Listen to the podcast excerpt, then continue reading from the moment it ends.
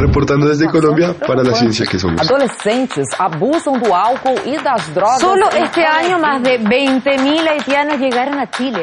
Reportando desde España para la ciencia que somos. La Dirección General de Divulgación de la Ciencia de la UNAM, el Instituto Latinoamericano de la Comunicación Educativa y Radio UNAM presentan La ciencia que somos. Iberoamérica al aire. Iberoamérica al aire.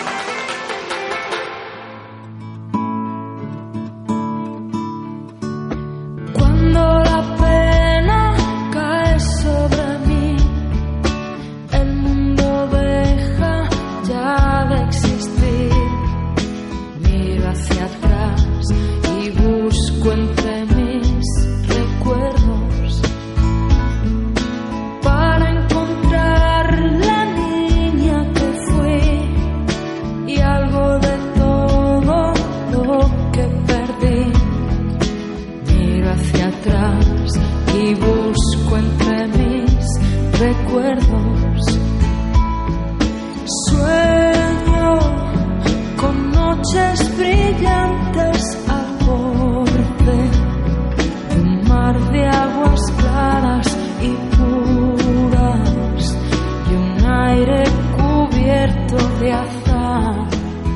Escuchando a Luz Casal, esta cantante española que el año pasado cumplió 60 años.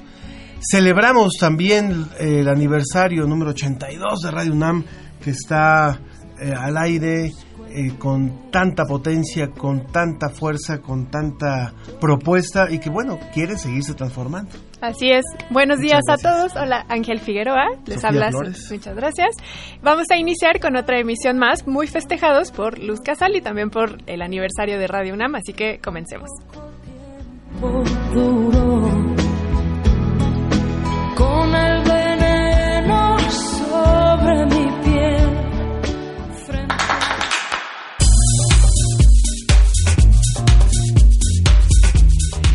¿Encontraron la voz de Frida Kahlo? Vamos a hablar con el director de la Fonoteca Nacional de México para que nos cuente todos los detalles. La gastronomía juega un papel fundamental en los efectos saludables de la dieta en el reporte semanal de la agencia DICIT desde España. Mariquitas, mariposas, moscas, abejas, escarabajos y más son parte del proceso de polinización, gracias al cual tenemos muchos de nuestros alimentos. Hoy en Sobre la Mesa vamos a abordar este tema. La India lanzará su segunda misión a la Luna en julio y nuestra colaboradora Ana Cristina Olvera nos platica sobre esto. También conversaremos con una especialista de costarricense sobre la anorexia, vista desde el psicoanálisis. Redes sociales, Facebook La Ciencia que Somos, Twitter arroba Ciencia que Somos.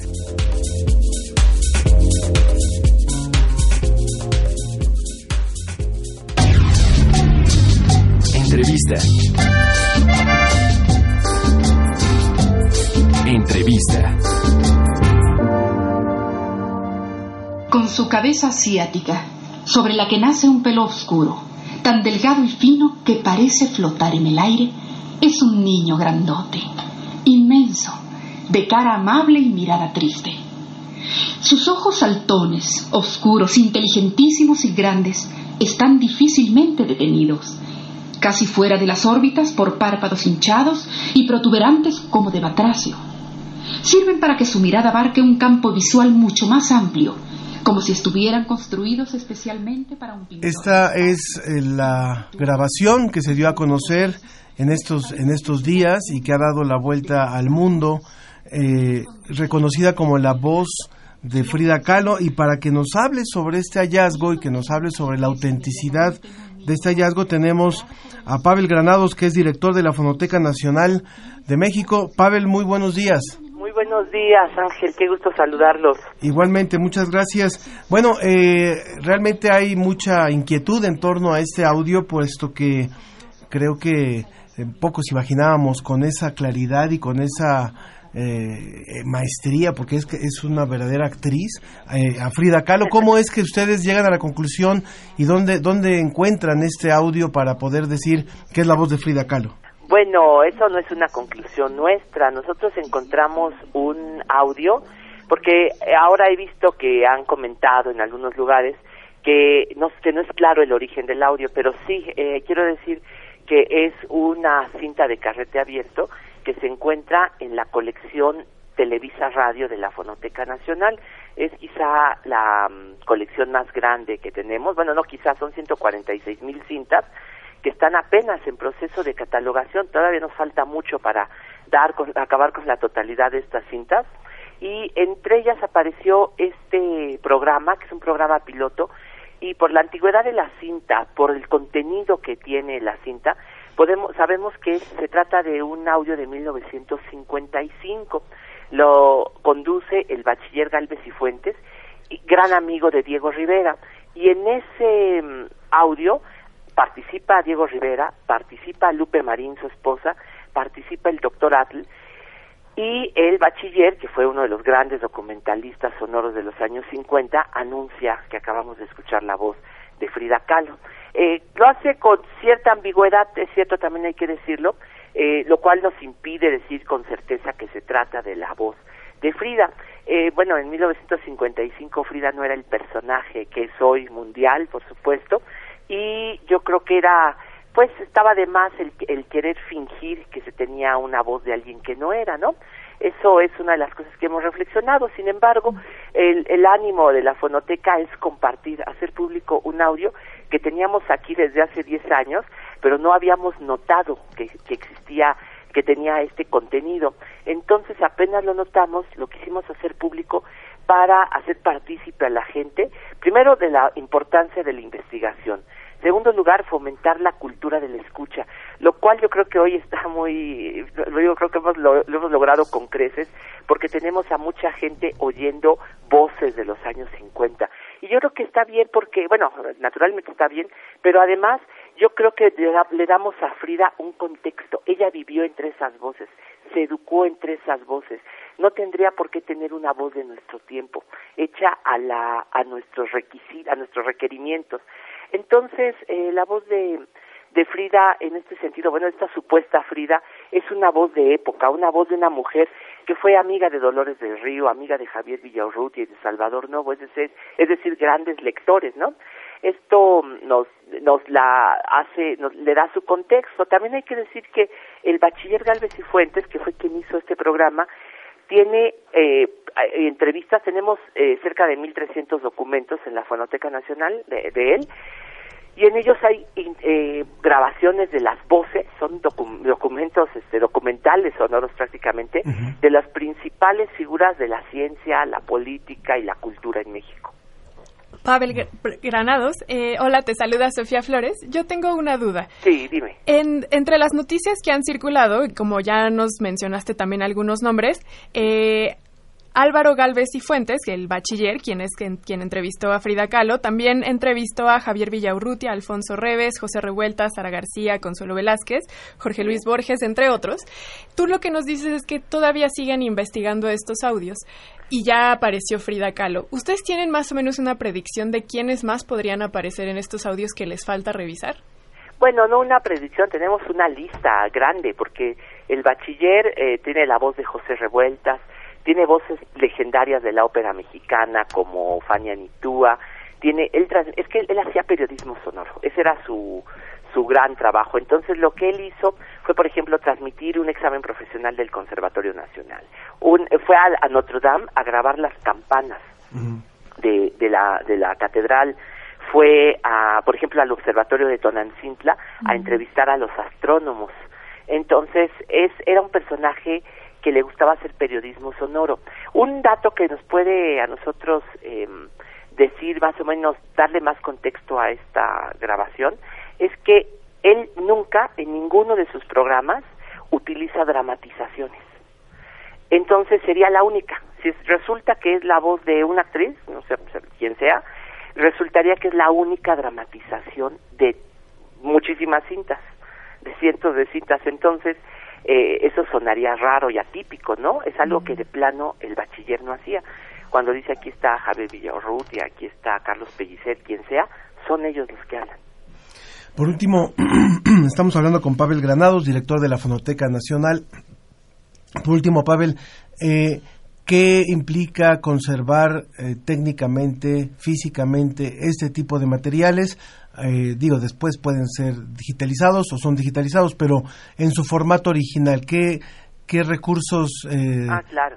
eh, técnicos y, y, de, y de tecnología realmente implica esta preservación? Sí, tenemos todo un área de conservación eh, que se dedica a aplicar eh, técnicas para cuidar los audios, porque es un material muy frágil, es decir, eh, eh, las inclemencias del tiempo los acaban rápidamente.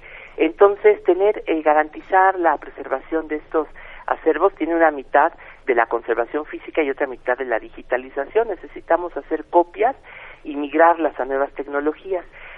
Pero los originales tienen que estar ahí, es decir, quizá en algún momento ya dejemos de tocarlos. Por ejemplo, esta cinta del bachiller Galvez y Fuentes, se, mm, la, hicimos una digitalización nueva, se lubricó la cinta porque ya era una cinta muy reseca, se le puso un aceite especial que tenemos en la fonoteca, se le colocó, se montó sobre una eh, grabadora eh, de carrete abierto y se hizo una nueva digitalización en alta resolución para tener la certeza de que vamos a tener esta digitalización, pero difícilmente vamos a volver a montar esta cinta en una otra vez en una en un aparato pues por la fragilidad, por el tiempo que ha pasado. Entonces, son son cintas que se digitalizan ahora con la intención de ya no volverlas a tocar. Claro, claro. También pues, ah, tenemos dos minutos más. Aprovecho para hacerte la última pregunta, Pavel. Eh, también en la información que ha circulado, eh, le preguntaron a personas cercanas de Frida Kahlo si esa es la voz y, por ejemplo, la hija de Diego Rivera, Guadalupe Rivera Marín, reconoció la voz. Sin embargo, Esteban Volkov, quien fue nieto de Trotsky, decía que es difícil reconocer que fuera ella. Entonces, y tú mismo nos acabas de decir que todavía hay un resquicio ahí de duda de que sea su voz. Yo debo decirte, y creo que para Ángel también, escuchar su voz fue impresionante porque, claro, como tenemos una imagen de ella y el escuchar la voz complementa esta imagen y a veces hay una disonancia sonora, ¿no? Claro, pero es una manera de acercarnos a otro tiempo, como quiera a una época, independientemente de si sea la voz de Frida o no. Eh, pero yo a ese respecto, por ejemplo, hoy, leí en la jornada la, no, en, Reforma la, la declaración del pintor Monroy, que es uno de los Fridos, donde dice tenía una voz cantarina, eh, cristalina, juvenil. Entonces, pues dice, aunque la, aunque la gente, los que han escuchado el audio, no reconocen la entonación, pero que yo vea, no, no hablan del timbre, ¿no? Entonces, yo creo que lo que pasó hace 65 años eh, sobre todo desde nuestro punto de vista, se trata de una, un aspecto documental de la historia, ¿no? Entonces nosotros tenemos un documento al cual le tenemos que hacer todavía muchas preguntas. Eh, ya hablamos con el Museo Frida Kahlo, con la doctora Hilda Trujillo, vamos a trabajar en un grupo interdisciplinario para interrogar, investigar este audio, porque la memoria es uno de los elementos, pero finalmente, eso sí hay que decirlo muy claramente, no es el, el el factor determinante. Frente a un hecho, todos podemos tener una diversidad de opiniones, ¿no? De recuerdos. No, qué, importante es lo que nos dices. sin desestimar a las personas que se han eh, manifestado, ¿no? Sin embargo, si hay que ser claro, ese es un aspecto, ¿no? Claro. Ahora, eh, creo que es muy importante lo que nos acabas de decir, Pavel Granados, director de la Fonoteca Nacional, que lo importante de acercarnos a la escucha lo importante de valorar nuestra memoria sonora y como lo decías, puede, puede o no ser confirmada la voz de Frida Kahlo, pero lo cierto es que la importancia de eh, recurrir a esta memoria histórica como país es fundamental, ¿no? Exacto. Bueno, hay una, por si me dejan decir una cosa por último, quiero decir que no no soy el abogado de la voz de Frida Kahlo, sino más bien al contrario, lo que yo estoy haciendo es presentar un audio histórico, un documento sonoro de la fonoteca, que sabemos que es polémico, pero que nos demuestra que es importantísimo tener estos documentos a la mano para discutir, para entender el pasado. a nosotros mismos también. Claro, hablando de esta historia fonográfica, también yo otro de los personajes que he escuchado es a Porfirio Díaz, y también cuando escuché a Porfirio Díaz me fue impresionante por este timbre de voz y cómo se le nota la edad ya en el discurso que está dando. Y que, yo quiero preguntarte, para ti, ¿cuál ha sido la voz que más te ha sonado de haber escuchado? ¿Que más me ha qué? Te ha impactado. Y usted No, la pues palabra esta. sonado. la de Frida. La de Frida es la que más te ha impactado. Bueno, es que al principio me desilusionó. Cuando escuché en el, pro- el programa la primera vez, dije, ¿a poco esta es? Yo no lo creía, la verdad. Ha sido con el tiempo, con, sobre todo con comprender al bachiller Galvez y Fuentes, que yo he estado pensando más en la certeza, en la probabilidad, ¿no? Por ejemplo, un detalle técnico es que este audio, es decir, cuando habla Frida, bueno, la supuesta Frida, eh, es, es otro aparato de grabación el que se usa. No es el aparato profesional de un estudio, sino un aparato portátil. Eso significa que no se grabó en un estudio de grabación. Se grabó fuera de un estudio de grabación, es decir, quizá en una casa. No sabemos, por- probablemente en una casa, pero no en un estudio. Y eso sí es eh, importante decirlo también, ¿no? Supuesto que sí. Y, y hay algo también que sería muy importante. Pavel, ustedes siempre están promoviendo que la gente se acerque a la fonoteca, que la gente pueda acudir a, a ciertos eh, archivos que ustedes tienen en disposición de- del público. Hoy estamos celebrando también el 82 aniversario de Radio UNAM y tienen entre sus archivos mucho material de Radio UNAM. Bueno, Haz- no haznos, por favor, Vamos a tener muchísimo más. y van a tener más. Hazle, por favor, una invitación al público Sí, para, que, favor. para que pueda acercarse a la Fonoteca Nacional. Sí, Francisco Sosa 383, esa es nuestra dirección. Estamos aquí en el, casi en el centro de Coyoacán, esquina con Salvador Novo, a un paso del Metro Viveros. Vengan, porque tenemos 216 colecciones. Una de ellas es Televisa, la más grande, 146 mil documentos, pero tenemos muchas cosas más. Y si ustedes quieren escuchar el audio completo de este programa para ver el contexto, aquí pueden venir a la audioteca a escucharlo. y podemos, este, bueno, eh, podemos ver que hay material para todos los gustos, hay ciencia, hay literatura, historia, nos acaban de llegar las cintas del Colegio Nacional, que son unas, son o cerca de 800 conferencias grabadas desde los años 50 por los principales científicos e intelectuales de México. Excelente invitación, Pavel Granados, director de la Fonoteca Nacional, y gracias por esta colaboración para la ciencia que somos. Muchísimas gracias a ustedes. Muchas gracias. Nos Hasta vamos luego. escuchando el audio de Frida Kahlo. y protuberantes como de batracio. Sirven para que su mirada abarque un campo visual mucho más amplio, como si estuvieran construidos especialmente para un pintor de espacios y multitudes. Y muy pocas veces desaparece de su boca búdica, de labios carnosos, una sonrisa irónica y tierna, flor de su imagen. Viéndole desnudo se piensa inmediatamente en un niño rana, parado sobre las patas de atrás, sus hombros infantiles, angostos y redondos, terminan en unas manos maravillosas, pequeñas y de fino dibujo, sensibles y sutiles como antenas que comunican con el universo entero. Es asombroso que esas manos hayan servido para pintar tanto y trabajen todavía infatigablemente. Y con una conmovedora ternura culmina este relato diciendo... Su forma es la de un monstruo entrañable al cual la abuela, antigua ocultadora, la materia necesaria y eterna, la mujer entre todas ellas, yo, quisiera siempre tenerlo en brazos como a un niño recién nacido. Reporte desde España. Agencia Iberoamericana para la Difusión de la Ciencia. Visit.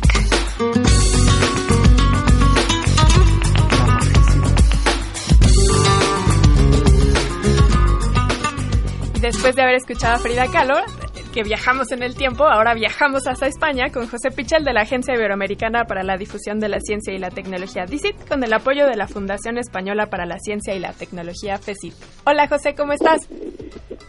Hola Sofía, muy buenas tardes, buenos días para vosotros. Muy buenas tardes, José.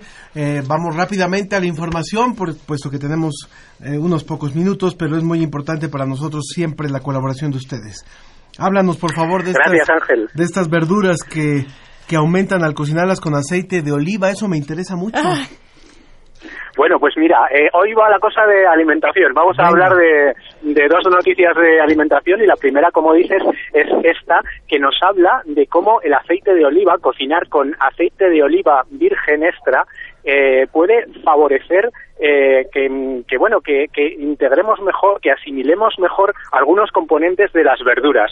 Eh, vosotros sabéis que, que afortunadamente para nosotros aquí en la zona mediterránea eh, tenemos una dieta que según los científicos es una de las mejores del mundo porque está integrada eh, por muchas verduras, eh, también por legumbres, por, eh, bueno, un conjunto de alimentos tradicionales que parece ser han sido muy beneficiosos eh, de cara a la esperanza de vida. Somos eh, en la zona del sur de Europa, eh, España, Italia, Grecia, somos de los países más longevos del mundo junto con, con Japón y parece ser que la dieta tiene mucho que ver. Lo que pasa es que muchas veces cuando se ha intentado trasladar esas dietas a otras poblaciones del mundo, pues parece ser que no ha dado el mismo resultado. Y lo que apuntan los científicos es que la forma de cocinar es muy importante y el aceite de oliva es esencial en nuestra cocina. Por ejemplo, a la hora de hacer sofritos, a la hora de hacer esas verduras eh, con, eh, bueno, pues con, con aceite, con un poco de aceite en la sartén y este tipo de cosas, ¿verdad? Bueno, lo que han investigado ahora eh, científicos españoles es que parece ser que eh, eh, esa forma de cocinar es muy buena para que las verduras, los componentes de las verduras, se conserven y los podamos asimilar. Componentes beneficiosos como pueden ser, por ejemplo, los polifenoles. Eh, son, eh, bueno, los componentes que, que nos ayudan de alguna manera a mejorar la salud cardiovascular y esto, eh, esta forma de cocinar parece ser que mantendría todas esas propiedades de las verduras que de otra forma, otra forma de cocinarlas, a lo mejor cocidas o de otra manera, no se mantienen de la misma manera, ¿no? José, yo tengo... Entonces, bueno, creo que es creo que es un tema muy interesante porque eh, son maneras en las que todos podemos mejorar eh, nuestra salud en el día a día. Yo tengo una duda, José, y tú como español estoy segura me vas a poder ayudar. Hay muchos tipos de aceite de oliva y yo sabía que había uno en específico que no era recomendado usar en caliente porque cambia la propiedad del aceite, sino que más bien se recomienda utilizar en ensaladas, por ejemplo. Entonces yo pensaba que era el extra virgen, el que se utilizaba en ensaladas, es decir, en frío, pero veo que la investigación dice que el, el aceite de oliva virgen extra es el que se eh, recomienda para calentar, ¿cierto? es que realmente los aceites muy buenos, como puede ser eh, este caso, la verdad es que los reservamos mucho más para lo que tú dices, para ensaladas y para este tipo de, de cocina en, en, crudo, ¿no? Pero eh, también habitualmente lo tradicional era eh, cocinar con, con, aceite de oliva y aunque hoy en día se utilizan otro tipo de aceites eh, para, para esos usos, parece ser que también podría ser eh, muy beneficioso a la hora de hacer eh, ese, ese, sofrito, ¿no? Eh, la verdad es que hay estudios sobre este tema, hay muchísimos y, y, algunos son incluso contradictorios, ¿no? Porque, bueno, ya sabéis que la ciencia avanza a base de aciertos, de errores, de eh, probar muchas cosas y, eh, bueno, pues en este caso lo que nos está diciendo es que este aceite de oliva muy bueno, de muy buena calidad, también sería muy positivo para este uso. Sí, y, y algo que es muy importante, y eso nos lo dicen las mamás, es cuando se cocina, se, el, el, el, sartén tiene que estar caliente, se pone el aceite y de inmediato se pone la, lo que se va a sofreír o lo que sea. No se deja calentar así eternamente el aceite porque entonces Cambia se vuelve dañino. Muy bien. Bueno, vámonos a la... Entonces también nos vas a hablar de almendras.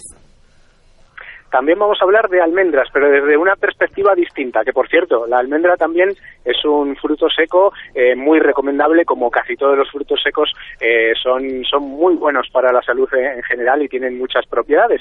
Pero no lo vamos a enfocar esta noticia desde el punto de vista nutricional en este caso, sino más bien desde el punto de vista genético. Y es que eh, se ha secuenciado por primera vez el genoma de la almendra, también han sido investigadores españoles en un consorcio internacional internacional en este caso, y eh, se ha averiguado un poco cuál es, ha sido la historia evolutiva de, de, este, de este alimento. Eh, la historia que nos dice en qué momento pasó de ser eh, un alimento amargo, un alimento tóxico incluso para el ser humano, a ser eh, un alimento tal y como lo conocemos hoy en día, eh, bastante, bastante dulce y bastante eh, bueno para nuestra salud. Y la clave la tiene un solo gen, eh, una mutación, una pequeña mutación en el genoma de, de las almendras hizo posible esto claro, eh, ¿por qué hoy en día eh, todas las almendras que conocemos son así, son buenas, son dulces, no son tóxicas y amargas? Pues evidentemente porque eh, el hombre hace eh, 10.000 años ya comenzó a seleccionar esas que tenían la mutación, esas que eran dulces, esas mm. que no sabían bien y que no eran tóxicas. Y gracias a, esas eh, personas de hace 10.000 años, sobre todo en la zona de Asia, por lo que han averiguado los investigadores, tenemos eh, hoy en día la variedad de almendras que tenemos. Ha sido ese proceso de selección artificial, pero que todo partía de una modificación genética ocurrida de forma natural y eso es lo que han averiguado ahora eh, los investigadores. Wow, o sea que entonces la misma selección que hacía el ser humano fue dándole ventajas a las almendras que tenían esas características. Exactamente, así es como ha ocurrido también eh, con muchos otros alimentos, mm. tal y como los conocemos hoy en día, no existían hace miles de años, pero nosotros a través de seleccionar eh, aquellos que eh, nos parecían más dulces, más interesantes, más atractivos, pues le hemos ido dando forma a esos alimentos y hoy en día pues son como son, ¿no? Y, esa, esa labor iniciada prácticamente con, con el inicio de la, de la agricultura hace miles de años es lo que nos ha dado los alimentos que tenemos hoy en día. Mi querido José, ¿será que así ocurre también con los seres humanos? Los que, los que estamos ahora vivos somos los que resultamos más dulces para esta selección natural. Pues de hecho, de hecho los que habitamos ahora, o sea, se ha visto que la altura es un elemento que ha sido seleccionado, o sea, el que los seres humanos seamos cada vez más altos es porque hemos seleccionado a las personas con estas características. Y también agregando los alimentos, en el caso de Latinoamérica, el tomate, bueno, el jitomate como lo conocemos nosotros, tomate para allá España, y el maíz son dos ejemplos también de la selección que hemos hecho los seres humanos. José Pichel de la Agencia Iberoamericana para la Difusión de la Ciencia y la Tecnología, DICIT, con el apoyo de la Fundación Española para la Ciencia y la Tecnología, FECIT, como siempre te agradecemos mucho que vengas a iluminar nuestro programa. Muchísimas gracias, Sofía Ángel. Y nada, por supuesto, aquí estamos para contar eh, todas las noticias de interés que, queráis. Eh, nos volvemos a escuchar el próximo viernes. Claro que sí. ¿Alguna canción que te guste de Luz Casal para meterla al ratito? Estamos escuchándola hoy en el programa. Bueno, pues eh, no, soy yo muy fan, muy fan de Luz Casal, así que bueno, la que queráis. Bueno, qué, buena respuesta tan política. La próxima, eh, nos vas a hacer una selección de música para uno de los programas, ¿eh? Para, para uno de los próximos programas tú nos vas a mandar la, tu, tu playlist, ¿ok? Perfecto. Bueno, José Pichel, gracias. Nos vamos a, este, a esta pausa. Regresamos en un momento más para hablar de polinizadores, para hablar de depresión. Eh, escuchamos a Luz Casal con este tema de tacones lejanos. Así es, un año de amor. Lo nuestro se acabó y te arrepentirás de haberle puesto fin a un año de amor. Si ahora tú te vas, pronto descubrirás que los días son eternos y vacíos sin mí. Y de noche,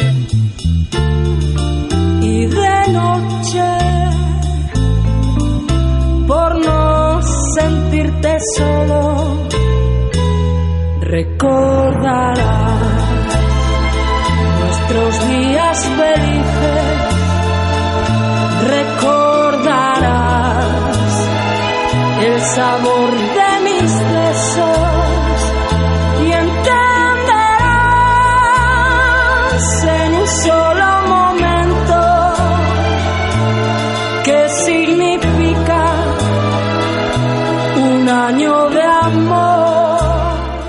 Regresamos a La, ciencia, que, somos. Iberoamérica al aire. Los polinizadores son esenciales en nuestro ambiente. Abejas, abejorros, mariposas, moscas, hormigas, colibríes, murciélagos nectarívoros, entre otros, al alimentarse de néctar, mueven el polen de una flor a otra, asistiendo a su reproducción y por ende a la formación de frutos. Los polinizadores son responsables de la reproducción sexual de más del 80% de las plantas vasculares terrestres.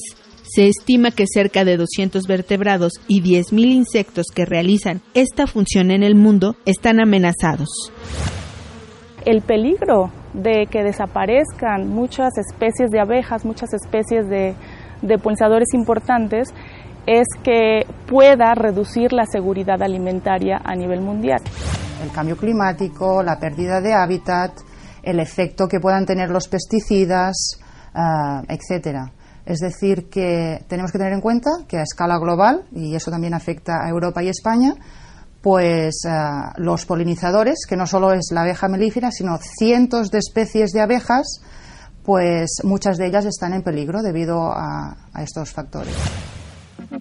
Desde mediados de la época de los 90 se ha observado una disminución drástica en las poblaciones de polinizadores en Europa y Estados Unidos. Esta tendencia está sucediendo a nivel mundial debido al uso de pesticidas en cultivos, competencia y desplazamiento por especies introducidas, así como transformación de sus hábitats. Si como humanidad tuviéramos que pagarles su trabajo diario, se calcula que entre 200 y 400 mil millones de dólares anuales es lo que proporcionan los polinizadores para el mantenimiento de los cultivos en el mundo. Hoy en nuestra mesa analizaremos la situación de los polinizadores en Iberoamérica, para que en el futuro podamos seguir teniendo alimentos, además de conocer la gran biodiversidad que los polinizadores producen.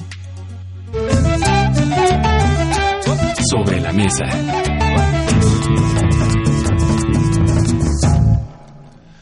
Continuamos en la ciencia que somos. En redes sociales estamos en Facebook, La Ciencia que Somos, Twitter, arroba Ciencia que Somos. Vamos a presentar a nuestros invitados de la mesa de hoy y a mí me da mucho gusto presentarles a la ingeniera Gloria Meléndez Roca, directora ejecutiva de la asociación que representa a la industria de protección de cultivos, ciencia y tecnología aquí en México, la PROCIT. Muchas gracias por estar aquí. Muchísimas gracias, Sofía. Eh, Ángel, por la invitación y encantados de compartir con ustedes algunos comentarios desde la industria. Claro que sí, muchas gracias. También está con nosotros el doctor Rafael Ojeda.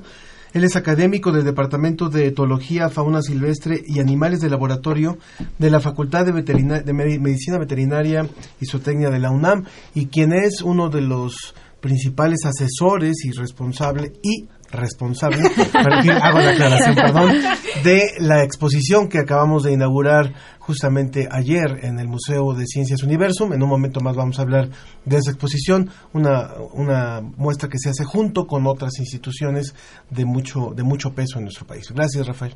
Gracias a ustedes, un gusto. Y hasta Colombia también tenemos a el doctor Mauricio Rodríguez, quien es director de Asuntos Científicos de Crop Life Latinoamérica organización gremial internacional que representa a la industria de la ciencia de los cultivos en Latinoamérica. Hola, doctor Mauricio, ¿cómo le va? ¿Qué tal? ¿Cómo están, Sofía? Un placer saludarlos y acompañarlos, aunque sea a la distancia. Quisiera estar allá con ustedes disfrutando las bellezas de México, pero eh, en esta ocasión en la distancia me, me, agrada mucho acompañarlos. Saludos a, a todos en la cabina, al equipo de trabajo y a su amable audiencia. Muchas gracias, muchas gracias, doctor. Bueno, eh, ya nos lo decía la cápsula de introducción, eh, cuáles son eh, los beneficios de estos de estos polinizadores. Hablamos de que un tercio de los alimentos que consumimos en el planeta, los seres humanos, tienen que ver con la acción de los polinizadores y que si tuviéramos que pagarles por su trabajo serían miles y miles y millones de dólares de ese trabajo que hacen día con día. Pero ¿por qué hablar de los polinizadores? ¿Por qué hablar de esta importancia y por qué hablar del riesgo que hay de estas de muchas especies y que esto pone también en peligro la alimentación en nuestros países? Eh, la mesa la, la, palabra está dada para ustedes. ¿Quién, quién empieza? Doctor Rafael. Bueno, a mí me gustaría eh, dar un paso atrás y pues uno que cuando se dedica uno a la ciencia, no me dejarán mentir, uno se maravilla de lo que lo que puede investigar y lo que puede descubrir. Y alguien que está enfocado en el estudio de las interacciones que suceden en los ecosistemas terrestres y de toda la maravilla de, de fenómenos que suceden ahí entre animales y plantas, creería, a lo mejor hasta ingenuamente, que es suficiente la, hermosura, el valor intrínseco que tiene la biodiversidad, que tienen los animales, que tienen las plantas. Este fenómeno de la polinización me parece maravilloso porque pone juntos dos reinos, el reino vegetal y el reino animal. Creo que es increíblemente hermoso e increíblemente fascinante y, repito, uno podría creer que es suficiente. Tristemente parece ser que no lo es, ¿no? Debido a diferentes acciones de origen antropogénico, hoy en día estamos frente, enfrentando un problema que es una crisis global de biodiversidad, particularmente podemos hablar de esta crisis de los polinizadores. Y bueno, podemos voltear al fin utilitario, no estoy diciendo que esté mal, pero es, es importante, que es el de la producción de alimentos.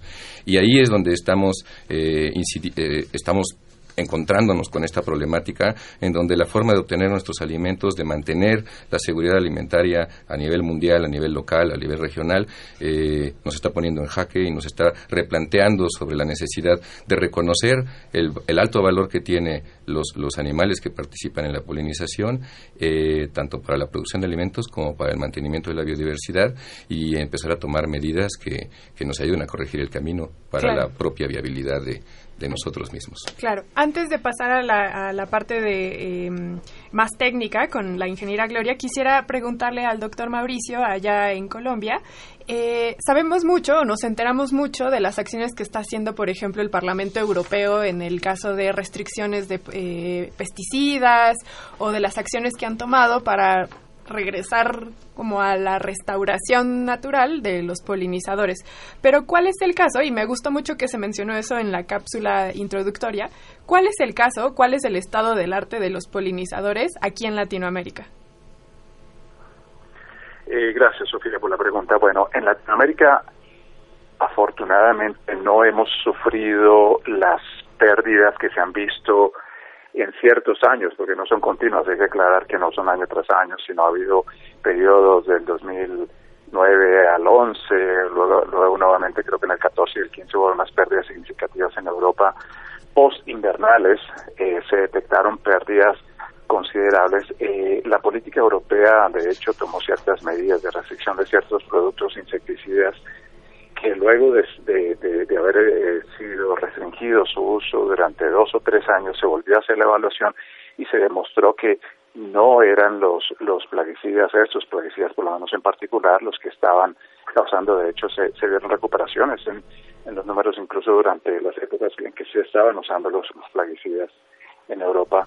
Pero así que los mismos la misma agencia europea de seguridad alimentaria o eh, investigadores de diferentes eh, agencias de gobierno de Estados miembros eh, en eh, sus estudios de laboratorio y campo y en encuestas con agricultores encontraron que eran múltiples las causas y, y muchas tenían que ver con enfermedades o con cambio climático o con otro tipo de infecciones tipo barroa, tipo virus, tipo bacterias y en una muy menor proporción se aparecían los plaguicidas como, como principales causantes.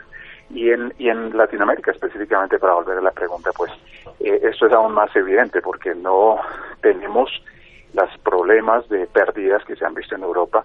Ha habido incidentes en, en México en Colombia, por ejemplo, en, en el año pasado también hubo un par de incidentes de pérdidas significativas de abeja que pueden haberse pueden haberse asociado a mal uso de plaguicidas, pero tampoco se ha determinado esto claramente es, es claro, sin embargo, que la población de abejas eh, y lo que tenemos, lo, cuando hablamos de, población de abejas, tengo que aclarar, me refiero, me refiero a las especies domesticadas de, abejas de apis, de mellifera, que son las únicas que a las que podemos eh, indirectamente cuantificar eh, con datos de FAO vemos que en, en, América Latina han aumentado en los últimos y alrededor del mundo en los últimos 50 años en un 45-50% de estas poblaciones de abejas.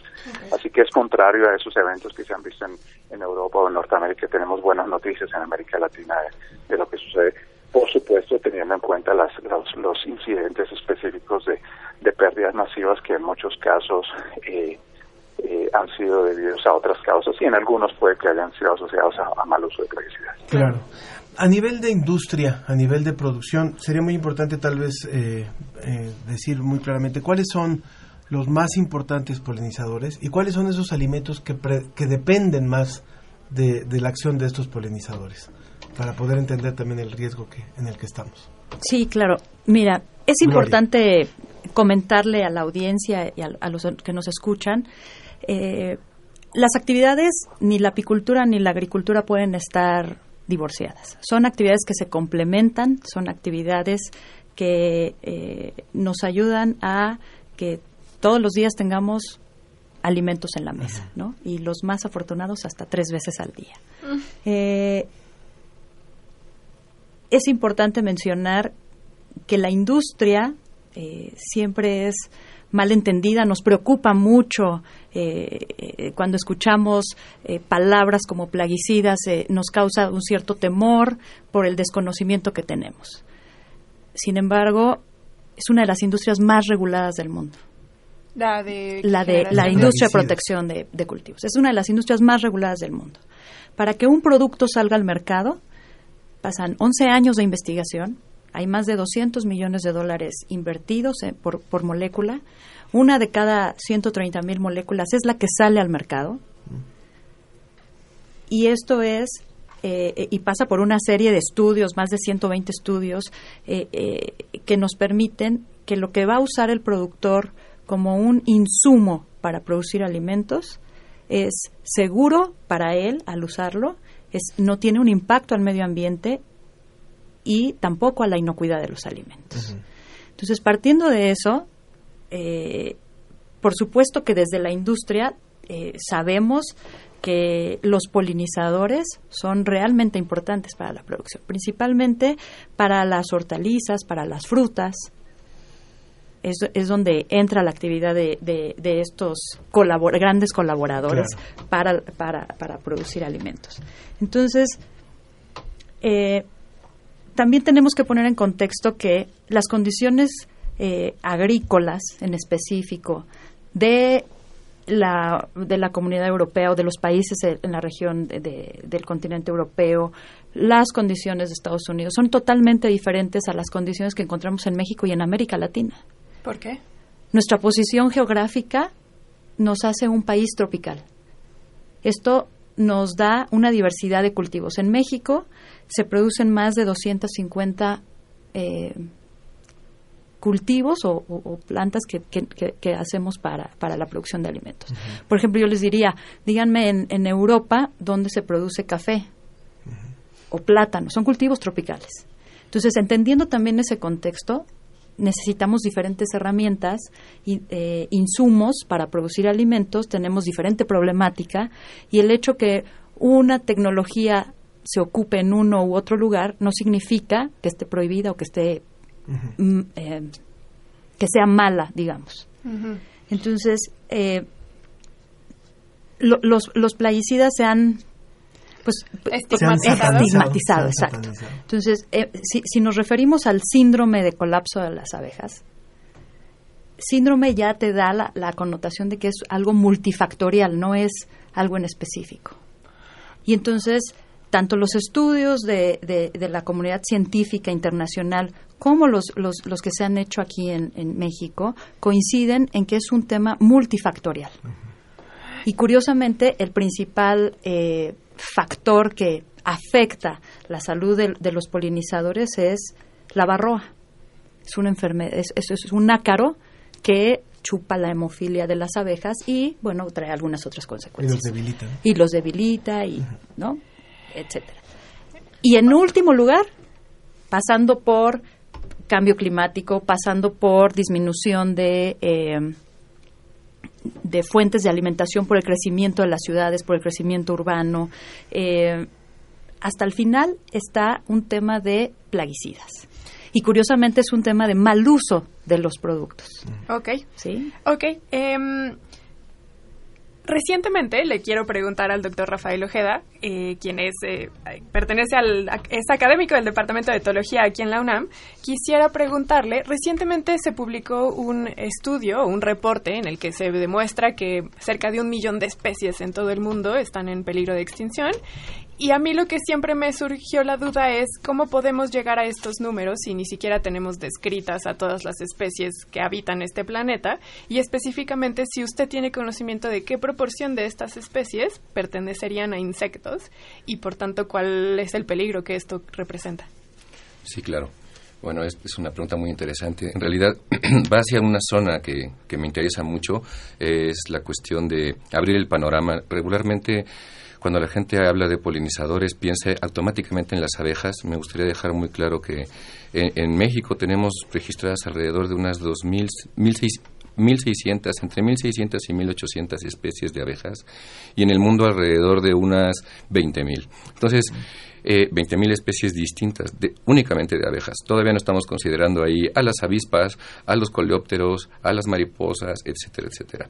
Eh, entonces, en realidad es muy útil tener el conocimiento que, asociado con la producción apícola de muchos años, que nos permite reconocer una problemática y empezar a, a, diseccionarla, pero al final de cuentas también pone de manifiesto el enorme desconocimiento que tenemos de muchísimos otros seres que, que participan en estos procesos de polinización. Coincido con lo que se mencionaba anteriormente, que la idiosincrasia de nuestra posición geográfica, lo bienaventurado de nuestras condiciones medioambientales, favorecen que tengamos una dependencia menor hacia específicamente a las abejas domesticadas, porque tenemos esta gran diversidad tanto de cultivos como de sus polinizadores y por ende tal vez no sea tan traspolable las situaciones que suceden en otras partes del mundo como puede ser Europa, pero también hacia, eso, hacia la pregunta, volviendo a la pregunta original, es esta cuestión de desconocimiento, enorme desconocimiento científico, no nada más de nuestras propias especies, sino a nivel mundial. Y esa pregunta, la, la, la respuesta alrededor de 40%, las últimas estimaciones están alrededor de 40% de las especies estudiadas mm. de insectos. Haciendo mucho énfasis en que el nivel de desconocimiento de, de por falta de estudios eh, es, es importante, uh -huh. ¿no? Y, de, y, son muchísimas especies de vertebrados. Algo que a lo mejor me, quería, me gustaría mucho dejar en claro es que, de hecho, yo creo que hay un, un una, una mala aproximación al, al, estar estudiando a las especies que están en peligro de extinción. Hay un reconocimiento científico que deberíamos estar poniendo atención a las poblaciones, porque hay muchísimos puntos en los que las poblaciones son las que están decayendo y cuando nos damos cuenta a nivel de, de especie, ya las poblaciones no tienen la diversidad genética suficiente mm. como para mantenerlas. Y obviamente hacia los servicios que proveen todas las especies, los servicios ecosistémicos con los que están relacionados. Aquí estamos hablando de uno, sé que estamos enfocados en ese, pero podríamos hablar de muchísimos no, justo otros era una servicios. Que tengo preparada. Ah, ok, pues la guardamos para, para, para el momento oportuno. Pero a final de cuentas creo que es importantísimo poner en la mesa que hay un gran nivel de desconocimiento. Entonces, voltear a las abejas tiene desde mi punto de vista su lado bueno y su lado malo. Sí, a las abejas domésticas me refiero. El lado bueno es que pues nos ofrece un montonal de información que nos permite poner eh, hacer esta estudio del síndrome, por ejemplo, el síndrome del colapso de las colmenas, y sí, claramente es un, una, una, combinación de factores que desde mi punto de vista todos convergen en el ser humano mm. de ciertas, de distintas formas, eh, y pero al mismo tiempo focalizan la información y entonces no nos nos, a veces nos impiden abrir el panorama de que en realidad son muchas más especies que participan en una enorme diversidad de cultivos. Por ejemplo, a veces podría decirles que hay, hay estudios que han reportado que la propia inclusión de las abejas domésticas desplaza a abejas que son silvestres, que son fundamentales para la polinización de ciertos cultivos. Entonces, la misma abeja doméstica puede estar funcionando como una especie invasora que desplaza a las, a las nativas que son mucho más eficientes. Y de toda esta cadena, esta red de diferentes factores en donde están eh, los plaguicidas, que creo que se ha centrado, yo lo abriría agroquímicos en general, más allá de únicamente los plaguicidas, y tampoco me atrevería a poner niveles si están arriba o abajo, basado en esta idiosincrasia de cada uno de los sistemas de producción.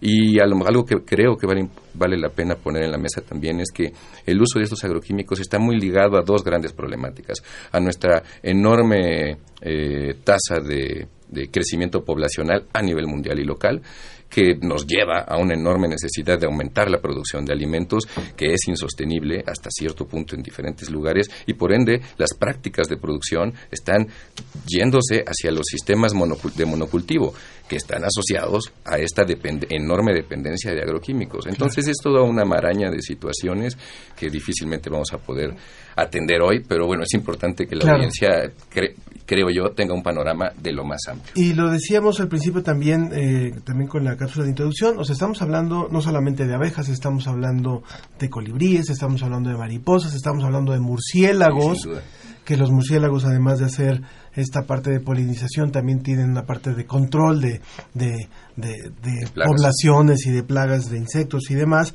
y sin los cuales, y, muchas más, muchas especies más, sin las cuales, vuelvo a decirlo de esta forma tan, tan, tan clara, es no tendríamos sandía, pepino, calabaza, manzana, aguacate, cacao, o sea, eh, el, tampoco tendríamos una, un crecimiento del, del, del maguey para la cuestión del, del tequila, del mezcal, en fin, o sea, son- es muy concreto lo que ocurre con estas especies y que es, un trabajo que ellos hacen de forma natural, o sea, no, no, no es algo, es algo que nos regala la naturaleza.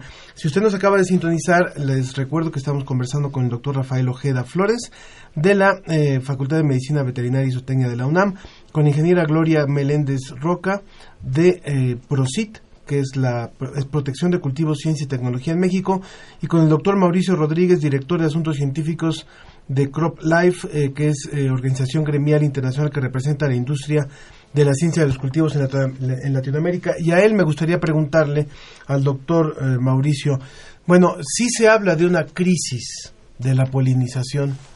Él hablaba de que América Latina no ha sido tan perjudicada como otras zonas del planeta, como es en el caso de Europa. Pero sí se habla de una crisis. Y muchas veces en el programa el público nos dice, bueno, ¿y yo qué? O sea, yo ciudadano, yo de a pie, ¿qué hago? O sea, eh, ¿Qué estoy haciendo bien, qué estoy haciendo mal o en qué estoy contribuyendo con esta crisis en este caso? Y esa es la pregunta para el doctor eh, Mauricio.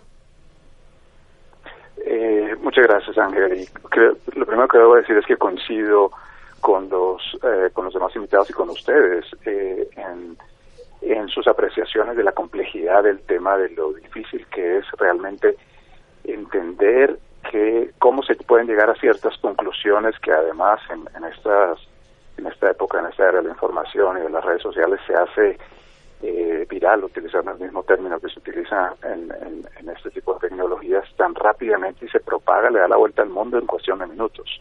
Una noticia sea verdadera, sea falsa. Entonces, una de las primeras cosas que podemos hacer realmente es eh, informarnos debidamente antes de propagar información que nos llega que nos llega a la- a mano, nos llega al- a, los teléfonos móviles eh, tan fácilmente. ¿no? Nuestra responsabilidad como, como seres humanos es eh, primero hacia nosotros mismos, hacia nuestros seres queridos y en general hacia la, hacia, el- hacia la población, hacia la sociedad en general, es eh, ser responsables en el uso de la información eh, que transmitimos. Entonces, eso, eso depende de acceder a fuentes eh, creíbles, reputables de información y en temas científicos, pues muchas veces son las fuentes científicas, no eh, páginas web de, de- diferentes organizaciones o de diferentes individuos que tienen sus propios intereses o su propia agenda eh, comercial o política, sino son realmente organizaciones objetivas las que debemos buscar como fuentes de información y no una o dos o tres.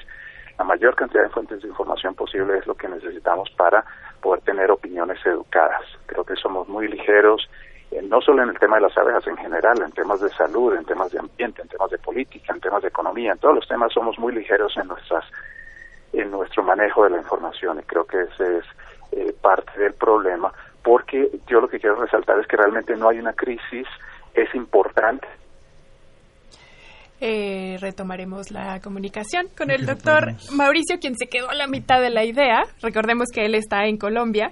Y aprovecho la oportunidad que me brinda este espacio para preguntarle a la ingeniera Gloria, al escucharla hablar, eh, por mi formación de bióloga me saltan un montón de, de focos por allí, porque sin afán de causar controversia, pero sí con esta situación de cuestionar lo- la información que presentamos en esta mesa. Y justo para abrir esta, este debate y esta discusión, justo antes de empezar la mesa hablábamos con José Pichel de la Agencia Iberoamericana para la Difusión de la Ciencia y la Tecnología y él nos hablaba justamente de alimentos y nos mencionaba a las almendras, cómo se han ido modificando gracias al manejo que los seres humanos le han dado a través de la historia y cómo pasó de ser venenosa a ser un producto que disfrutamos en los postres, ¿no? Por ejemplo. Y mi pregunta es, al escucharla hablar me surgieron dos dudas. Una es si los ustedes nos mencionan que eh, los los plaguicidas en este caso se someten a cerca de 120 estudios antes de ser utilizados en en los cultivos. Si son tan estudiados y son tan rigurosamente analizados, ¿por qué entonces el Parlamento Europeo decide eh, dejar de usar algunos por ley, o sea, que esté prohibido utilizarlos? Esa es una pregunta. Y la segunda es, si también son tan estudiados y analizados los plaguicidas, ¿por qué se está regresando a esta tendencia de la alimentación orgánica en la que nosotros eh, ve- vemos que un alimento está catalogado como orgánico y significa que no tiene plaguicidas, que no tiene elementos químicos que han sido añadidos, porque sabemos del, del peligro que representa para la salud humana. Muy bien, voy a ir por partes, porque fue, fueron dos eh, preguntas bastante interesantes. Eh, la, la, comunidad europea no ha hecho prohibiciones, ha hecho restricciones de uso, que eso es totalmente diferente. Y eh, no han sido basadas en ciencia, ¿no? Han sido basadas en otros argumentos que para no entrar en polémica y debates que, no, no, tienen que ver con nuestra conversación el día de hoy, eh, lo dejaría en no tienen que ver con ciencia rigurosa. Las restricciones de uso que han hecho para ciertos grupos de, de, productos tienen que ver en que no se pueden usar en cultivos a cielo abierto, sí se pueden usar en cultivos que son bajo condiciones de invernadero o bajo cubierta. Sin embargo, esto lo que hizo fue quitarle una herramienta importante al agricultor para atender alguna problemática de alguna plaga. Hay países que han hecho eh, peticiones a la, a la Unión Europea, digamos como un tipo de amparo, podríamos llamarlo, para decir, ¿sabes qué? Necesito usar la tecnología porque mis productores de eh, canola, por ejemplo, de colza, están teniendo ciertas situaciones. Hay países de la Unión Europea que han estado diciendo mm. tiempo, necesito la tecnología. Además de que se ha demostrado que haciendo un uso correcto de la tecnología no tiene ningún impacto negativo a la salud, al medio ambiente y a la inocuidad de los alimentos. Eso es en cuanto a la, a la primera parte de la pregunta. A la, a la segunda parte de que mencionabas, la tendencia, de regresar a, los orgánicos. yo, yo, empezaría con una eh, una frase de un toxicólogo que ustedes conocen que es Paracelso, que dice que todo es veneno, todas las sustancias son veneno, la diferencia que hace entre una sustancia y otra es la dosis. Eh, en la agricultura orgánica también se usan plaguicidas. De hecho, los insumos orgánicos, naturales o ecológicos, o el, el adjetivo que quieran darles, eh, representan también un riesgo a la salud y son parte de la industria regulada, como los plaguicidas de origen sintético, por decirlo de alguna manera. También son parte de la industria regulada. También tienen que pasar por todo un proceso de prueba. Eh, eh, aquí en México nos regula COFEPRIS, SENACICA y SEMARNAT. Ellos también tienen que presentar Argumentos. Eh, un, un dossier, un expediente para que ese producto, cuando salga al mercado, tenga un registro sanitario que permite la comercialización de acuerdo a la legislación mexicana. Entonces, eh, y, la ley de, producción orgánica ahí trae una serie de, perdón, de diferentes insumos que son eh, no necesariamente naturales, como les llaman, que, que están permitidos en la agricultura orgánica. Ahora, no quiere decir que uno u otro sea mejor o más saludable. Hay estudios donde la calidad nutricional o nutrimental, si me corrigen este, en el adjetivo, por favor, eh, no cambia.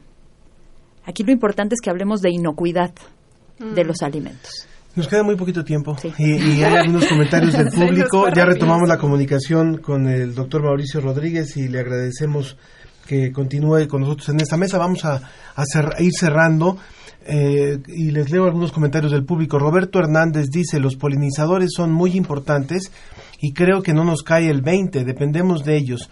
¿Qué porcentaje de nuestros alimentos son debido a la polinización? También el maestro Jorge Morán, eh, quien tiene 44 años de experiencia y está desilusionado de ver a sus estudiantes tontos por la tecnología, dice que el tema de los polinizadores es un tema crítico. Desafortunadamente somos muy indiferentes a, nuestro medio ambiente, ya que la tecnología que se ha aplicado muy mal en muchos casos y ha provocado un grado de estupidez, el cual aumenta en el mundo. Recordemos que antes de la tecnología de hoy vivíamos más cerca de lo natural. Quizá lo que se viene es la destrucción del ser humano, pero no de la vida. Y eso le quería yo preguntar al doctor Rafael Ojeda, aprovechando también que ya estamos cerrando esta mesa. Usted mencionaba en su intervención anterior que no, ahorita estamos enfocados en el tema de la alimentación, pero es verdad que los polinizadores dan esto que llamamos, y entre comillas, servicios ecosistémicos, que es los productos que obtenemos de la naturaleza. Entonces, más allá de la alimentación, que ha sido el tema central de esta mesa, ¿qué otros productos nos beneficiamos los seres humanos, pero en realidad el resto del ecosistema del que existan estos polinizadores? yo diría que el mantenimiento de la vida misma, o sea, en realidad es, o sea, como, como, empezaba diciendo, esta visión un tanto utilitaria, no le estoy criticando, la estoy caracterizando. Sí, critiquémosla. Eh, o sea, la visión, me gustó la forma en la que dices, yo tengo un debate con el término servicio ecosistémico, no, no tengo una alternativa para él, pero es que es esa visión utilitaria, ¿no? Al final de cuentas son funciones que, se, que cumplen los ecosistemas de las que nosotros nos beneficiamos y en otro momento de debate podríamos platicar si, si, si tendríamos que sacar al ser humano de la posición central en la que le hemos puesto, pero para tratar de, de eh, maximizar el uso del tiempo, eh, el mantenimiento de la vida misma, ¿no? El mantenimiento de, las, de los ecosistemas, de sus funciones, como lo dije en, en, el, en, la primera intervención, esta unión entre los reinos vegetal y animal que hacen los polinizadores al, al hacer el trabajo que las plantas no pueden hacer, que es de o sea, pueden hacer la reproducción pero sexual, pero no se pueden mover. Entonces, están donde, donde sí, germinan, viven y mueren. Entonces, necesitan moverse y no y lo pueden hacer. No es y el viento no es suficiente para, y el agua tampoco es suficiente para todos los casos. Entonces, los animales participan en este proceso de la de la, del transporte de los gametos, que técnicamente podríamos reducir así a la polinización, eh, muy reduccionistamente hablando, y eh, mantenimiento de los propios ecosistemas. Los invito a, a, visitar la exposición, a profundizar en este tipo de conocimientos, contestándole a la pregunta que andaba por ahí, 30% aproximadamente, depende, frutas y verduras hasta el 80-90%, o sea, es enorme, uh -huh. es enorme. Y a la otra pregunta que decían, no, o sea, igual no vamos a desaparecer, yo creo que es una falacia decir, si desaparecen las abejas, desaparecemos nosotros, no lo creo, simplemente cambiaría radic radicalmente nuestra forma de vida hacia un camino que no creo que quisiéramos nadie conocer. Vínculos y, Invisibles se llama la exposición. Vínculos Invisibles va a estar aquí unos tres o cuatro meses por lo menos. Eh, invitamos en a la gente que conozca. Tiene las dos aproximaciones, la de la meramente biológica, la de la cuestión de producción de alimentos y una que me interesa mucho es el mantenimiento de la biodiversidad y el funcionamiento de nuestro planeta. Rafael, muchas gracias. El último comentario, por favor, del doctor Mauricio Rodríguez, que se había cortado la llamada.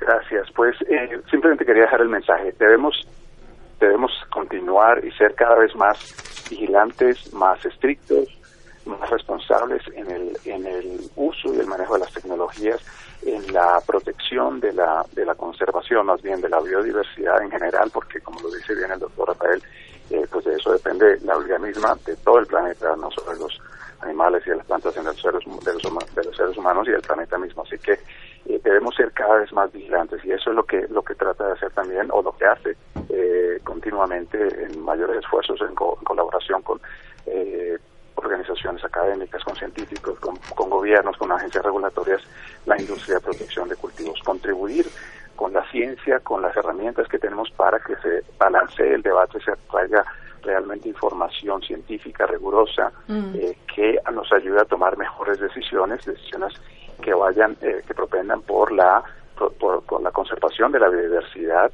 eh, la protección, la seguridad alimentaria, pero eh, en un debate que sea realmente basado en, en, en hechos y en conocimiento científico eh, sólido, verdadero, eh, que no nos amenacen, no nos atemoricen con, con imágenes o con videos o con fotografías de crisis y de mm. eh, atribuciones a Albert Einstein que decía cosas que no dijo y que por el señor debe estar eh, sufriendo mucho en, sí. en, en la tumba con, con, todas las ideas que se le ponen en la boca. Así que eh, realmente no hay crisis, pero eso no quiere decir que no debemos ser vigilantes, no debemos ser más estrictos y más rigurosos. Así que eh, los invitamos, los invita eh, la industria de protección de cultivos a que nos comuniquen, nos, se, se, comuniquen con nosotros continuamente todas sus preocupaciones y nosotros eh, les estaremos demostrando cómo eh, trabajamos alrededor de, del mundo y, y, también, por supuesto, en PROCID con PROCID en México para buscar las soluciones a las preocupaciones de la sociedad. Se lo tomamos muy en serio y es nuestra, nuestra eh, meta número uno. Muchas claro. gracias, muchas gracias, doctor Mauricio Rodríguez, muchas gracias, doctor Rafael Ojeda, muchas gracias, ingeniera Gloria Meléndez, por esta mesa y por esta información. queda abierto el debate. O sea, hasta dónde las decisiones han sido realmente con ciencia o sin ciencia, eso creo que queda muy abierto, pero lo vamos a tener que discutir en otra, en otra emisión de la ciencia que somos. Vamos rápidamente a una pausa, seguimos escuchando a Luz Casals con Piensa en mí y volvemos.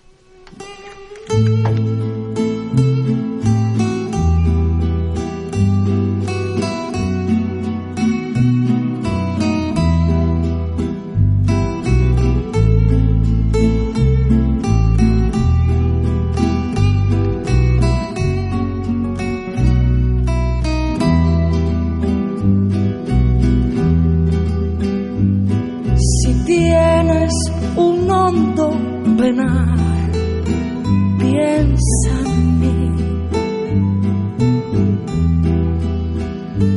Si tienes ganas de llorar, piensa en mí. Ya ves que venero tu imagen divina la boca que siendo tan niña me enseñó a pecar. Piensa en mí. Cuando sufras, cuando llores, piensa en mí. Cuando quieras quitarme la vida, no la quiero para nada, para nada me sirve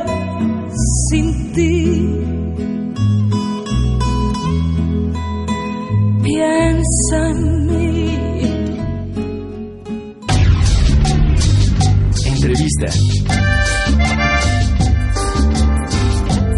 Entrevista.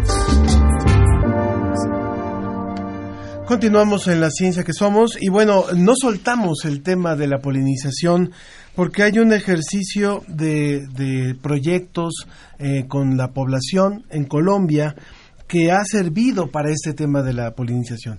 Cuando se hablaba de qué hacer como ciudadano, bueno, algunos le llaman ciencia ciudadana, pero este es un ejercicio en donde se ha involucrado a la población en tomar muestras de polinizadores y para eso nos lo cuenta eh, Dani Vélez, que es investigador titular del Instituto de Investigación de Recursos Biológicos Alexander von, von Humboldt en Colombia. ¿Qué tal, Dani? Buenas tardes.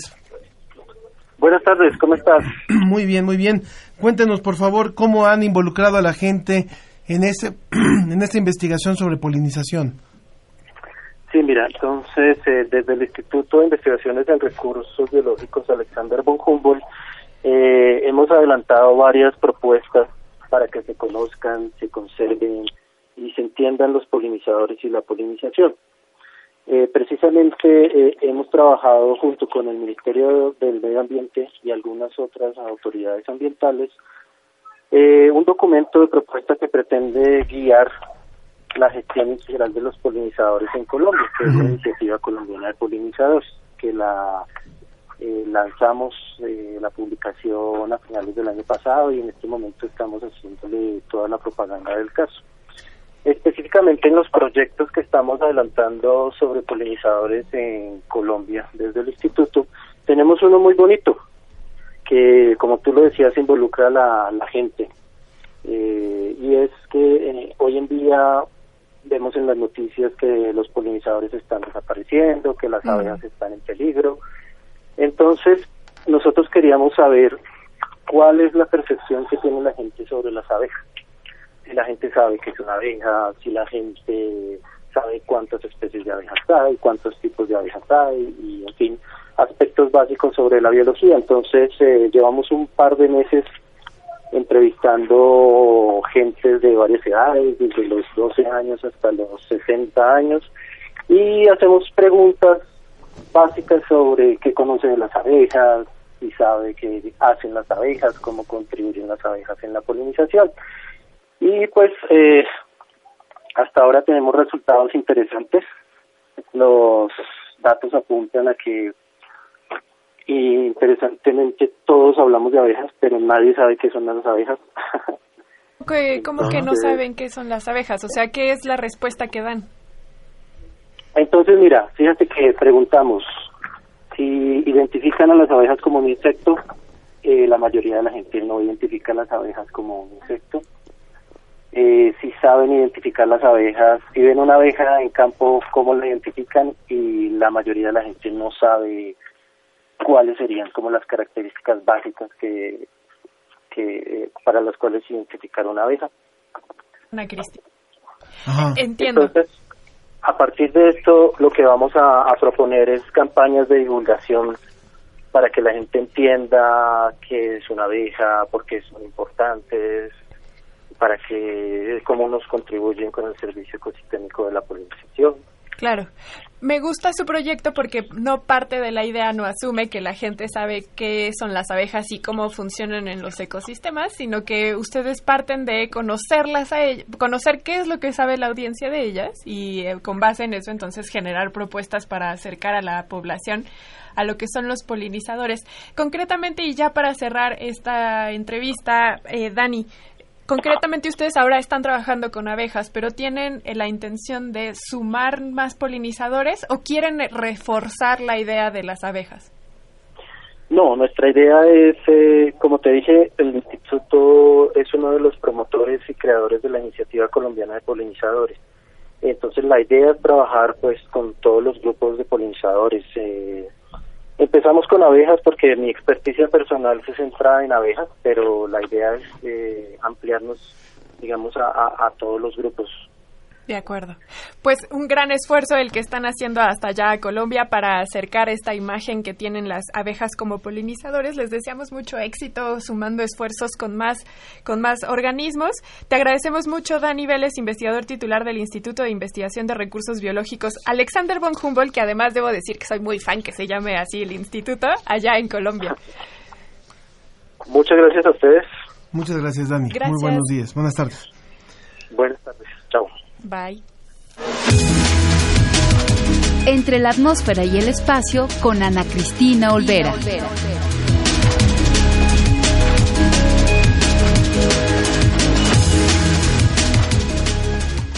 Ya está con nosotros Ana Cristina vía telefónica y te agradecemos muchísimo que estés enlazada con la ciencia que somos para hablarnos sobre esta nueva misión de, de, la, de la ciencia en la India, de la investigación en astronomía. Cuéntanos, por favor, de este, de este próximo envío que harán en casi, casi un mes.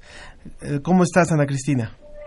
Así es, Ángel, Sofía, me da muchísimo gusto saludarlos esta mañana, ya casi tarde de viernes, y platicar de esta misión increíble que la India está a pocos días ya en los preparativos finales de lanzar, además tan solo cinco días antes de que pues celebremos los 50 años del primer alunizaje de seres humanos en la Luna, que pues como saben eh, se conmemorarán el 20 de julio, pues el 15 de julio la India va a lanzar la sonda Chandrayaan 2 después de su éxito de Chandrayaan 1 en el 2010, en el 2008, perdón. Ahora eh, pues va a lanzar esta eh, nueva misión.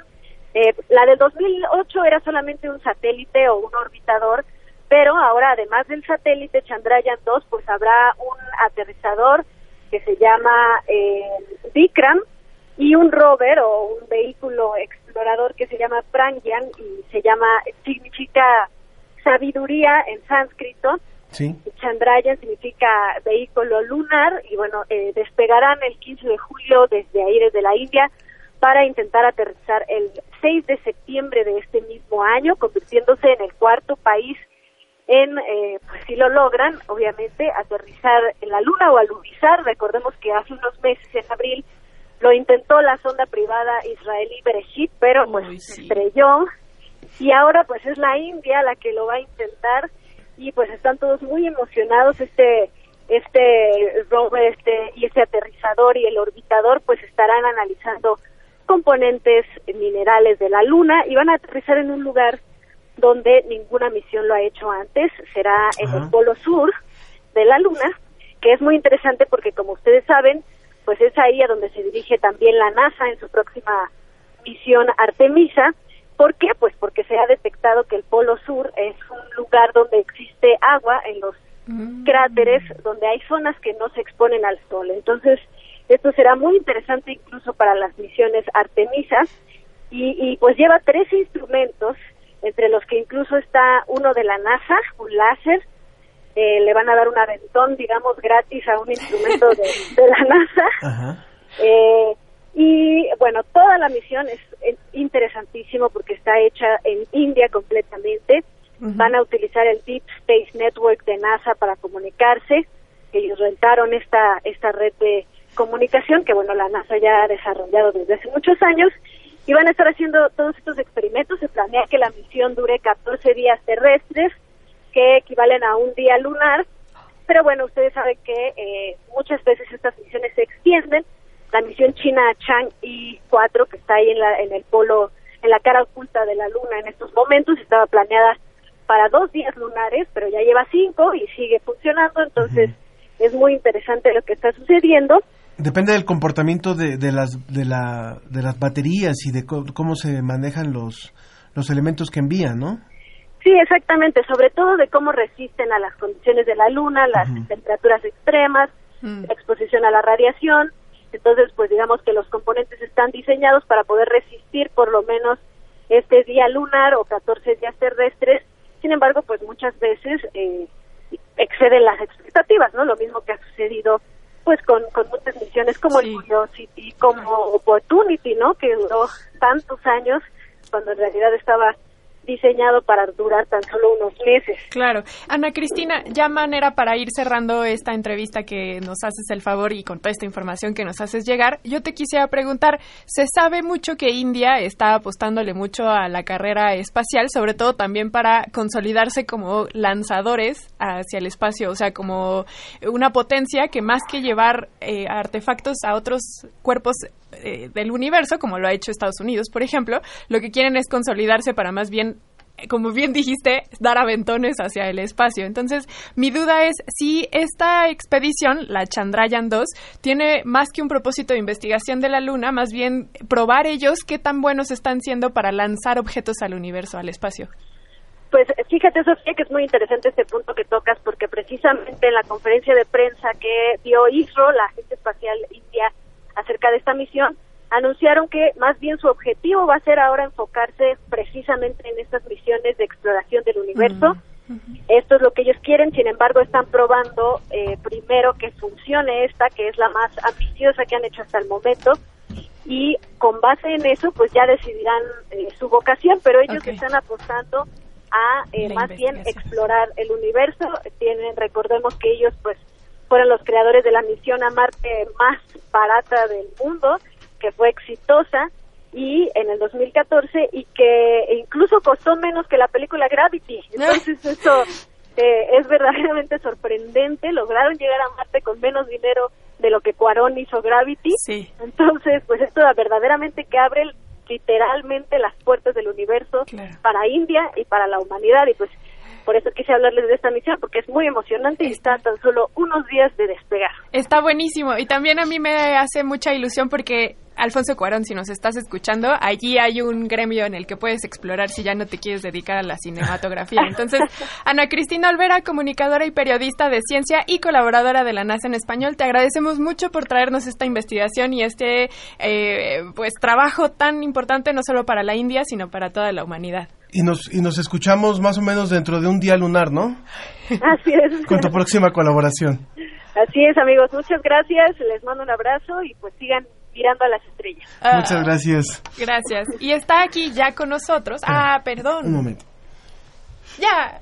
Venga. Sí, ya ya, está con hombre, ya, nosotros, está ya, con nosotros. aprovechemos Antes- que ya está antes, aquí. Rápido, antes de presentar a nuestro último invitado de esta, de esta mañana, comentar algo que nos dice Diana Elguera. Dice, y la gente que estamos, con respecto al tema de polinizadores, la gente que estamos en la ciudad, ¿qué podemos hacer apoyando a los polinizadores? Ya se fueron los invitados, pero hay la, la cuestión de jardines de Mm. polinizadores, ¿no? O sea, si, si ustedes siembran ciertas plantas, si tienen un espacio, ¿verdad? Para, para poder sembrar ciertas plantas que son eh, de las que ellos requieren para su alimentación y para su traslado de, de semillas y de néctares, puede, pueden contribuir a esto. La lavanda, por ejemplo, es un gran, gran ejemplo de que lo que las abejas utilizan, pero no nada más es, recuerden que estábamos hablando de abejas, ni solamente de un tipo de flor, sino que más bien exploremos muchos más polinizadores y expandámonos. También Marcela Boyd, feliz aniversario a Radio UNAM. Y Carla Soto dice, la voz de Frida me causa una gran alegría, pero también una enorme sorpresa. Desconozco o desconocía ese trabajo de guardar las voces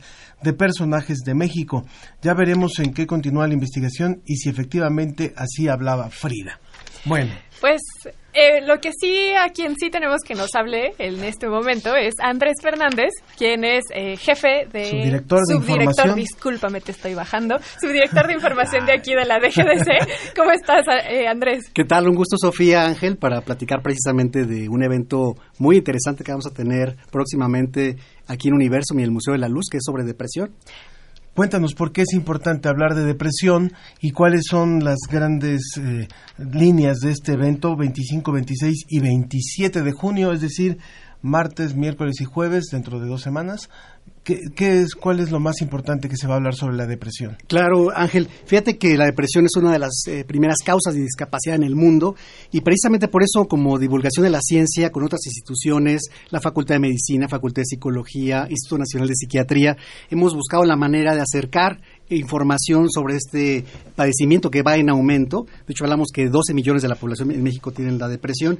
Pero lo interesante de este ciclo de actividades, El 12 10% millones. de la población. El 10% de la población tiene depresión, ¿no? Y hay algunos que no se diagnostican a Mm. tiempo y precisamente por eso se, se pone una crisis en cuanto a la enfermedad y bueno, hay pacientes que puedo- llegan incluso al suicidio, ¿no? Entonces ahí la importancia de que la gente tenga herramientas, elementos de cómo prevenirla, de cómo enfrentar la depresión. Y para ello, pues hemos preparado una serie de entrevistas públicas, talleres, cine debate, actividades artísticas. Sobre todo hay una actividad muy interesante que tiene que ver con el cine, la poesía. Es, es esta forma de expresar, de interactuar con los especialistas, de cómo abordar la enfermedad para que la gente también se sienta cercana y pueda expresar sus dudas, sus inquietudes. Está, por ejemplo, la depresión en el México violento de la doctora Denis del Carmen Álvarez y Casa, ante que ustedes ya lo han comentado, Ángel, Sofía, sobre cómo hemos vivido las últimas eh, décadas con violencia, con una falta de sensibilidad, una crisis económica, social. Entonces creo que es importante tomar en cuenta este, este tema. Y las voces de la depresión, Ángel, que vas a estarlo moderando, donde van a participar psiquiatras, psicólogos, un familiar, eh, voces de la sociedad civil, donde van a interactuar y desde sus respectivas áreas van a tratar y van a poder reflexionar sobre esta enfermedad. ¿En dónde va a ser este evento, además de, de Universo, Museo de las Ciencias? Eh, mira, de hecho va a ser en el Museo de la Luz el día miércoles 26 y sobre todo que vayan los que están cercanos al Centro Histórico de la Ciudad de México. Es un sitio muy interesante, cultural y que tiene la posibilidad del cine debate. También va a haber una plática, por ejemplo, en el Museo de la Luz relacionada con el celular, ¿no? ¿Qué tanto afecta a los estímulos eh, luminosos? Y la ausencia de la luz en nuestra mirada. Hay una, una Allá en el Museo de la Luz es únicamente el día 26. El única 26, exactamente. Y el 25, 26 y 27 es en Universo. Es correcto, Ángel. Y está dirigido específicamente a estudiantes, a papás que traigan a sus niños. ¿Quiénes son los que deben de venir? Mira, el público en general, de hecho, porque hay pacientes que son eh, la tercera edad, que es un público que tenemos eh, pues bastante interés en llegarle la información, jóvenes sobre todo que quieren conocer más y cómo prevenirla, y al final los papás de los jóvenes que están también interesados en, en poderle dar las herramientas. Entonces estamos abiertos al público en general, es cupo eh, limitado, por eso es importante que se registren. Y todo es gratuito. Todo es entrada gratuito. libre, pero cupo limitado. ¿Pero dónde Exacto. deben registrarse? ¿A la llegada al evento o alguna...? Me gustaría dar, si me permite, Claro. Sofía, el teléfono donde pueden registrarse, 5622-7480 y un correo electrónico 56 22 74 80 y donde pueden consultar toda la programación. Es muy importante eso porque ahí ya pueden ver todos los talleres, todas las actividades. Claro, en nuestra página de Ciencia UNAM, que es www.ciencia.unam.mx, www.unam.mx. Ahí les va a aparecer un banner donde pueden dar clic y descargarlo. Y para cualquier información, todas las 40 actividades en promedio que se han organizado. Y pues si tienen alguna inquietud, escribirle también a nuestro, subdirección de a nuestro subdirector de producción, José Luis Vázquez, que es vázquezj.unam.mx. Muy bien, el evento se llama Enfrentar la Depresión, 25, 26 y 27 de junio, entrada libre, pero cupo, cupo limitado. Y los que estamos a punto de entrar en depresión somos nosotros, porque ya se nos ha acabado el tiempo. no, no caigan en depresión. gracias. Muchas gracias, Sofía. Gracias. Y también gracias a toda la producción que estuvo, que hizo posible que este programa se realizara en una emisión más. A Susana Trejo y Janet Silva en la operación técnica, Ricardo Pacheco y Arturo González. Y en la producción general, Claudia Gesto, Ángel Figueroa. Sofía Flores, nos vamos escuchando a Luz Casals y volver a comenzar. Y un saludo a todos nuestros amigos en Argentina, en Colombia, en todo el país que nos escuchan a través de más de 40 estaciones en la ciencia que somos. Un saludo y que tengan un excelente fin de semana. quitar algo de importancia a lo que va quedando atrás. Veremos si después valió la pena sacar todo eso que duele y volver a comenzar, volver a comenzar. Y si gana la derrota, habrá que volver a empezar, apostar aún más alto y comenzar a pelear. Sé que el vértigo se irá, pero solo si te atreves a saltar, saltar una vez más.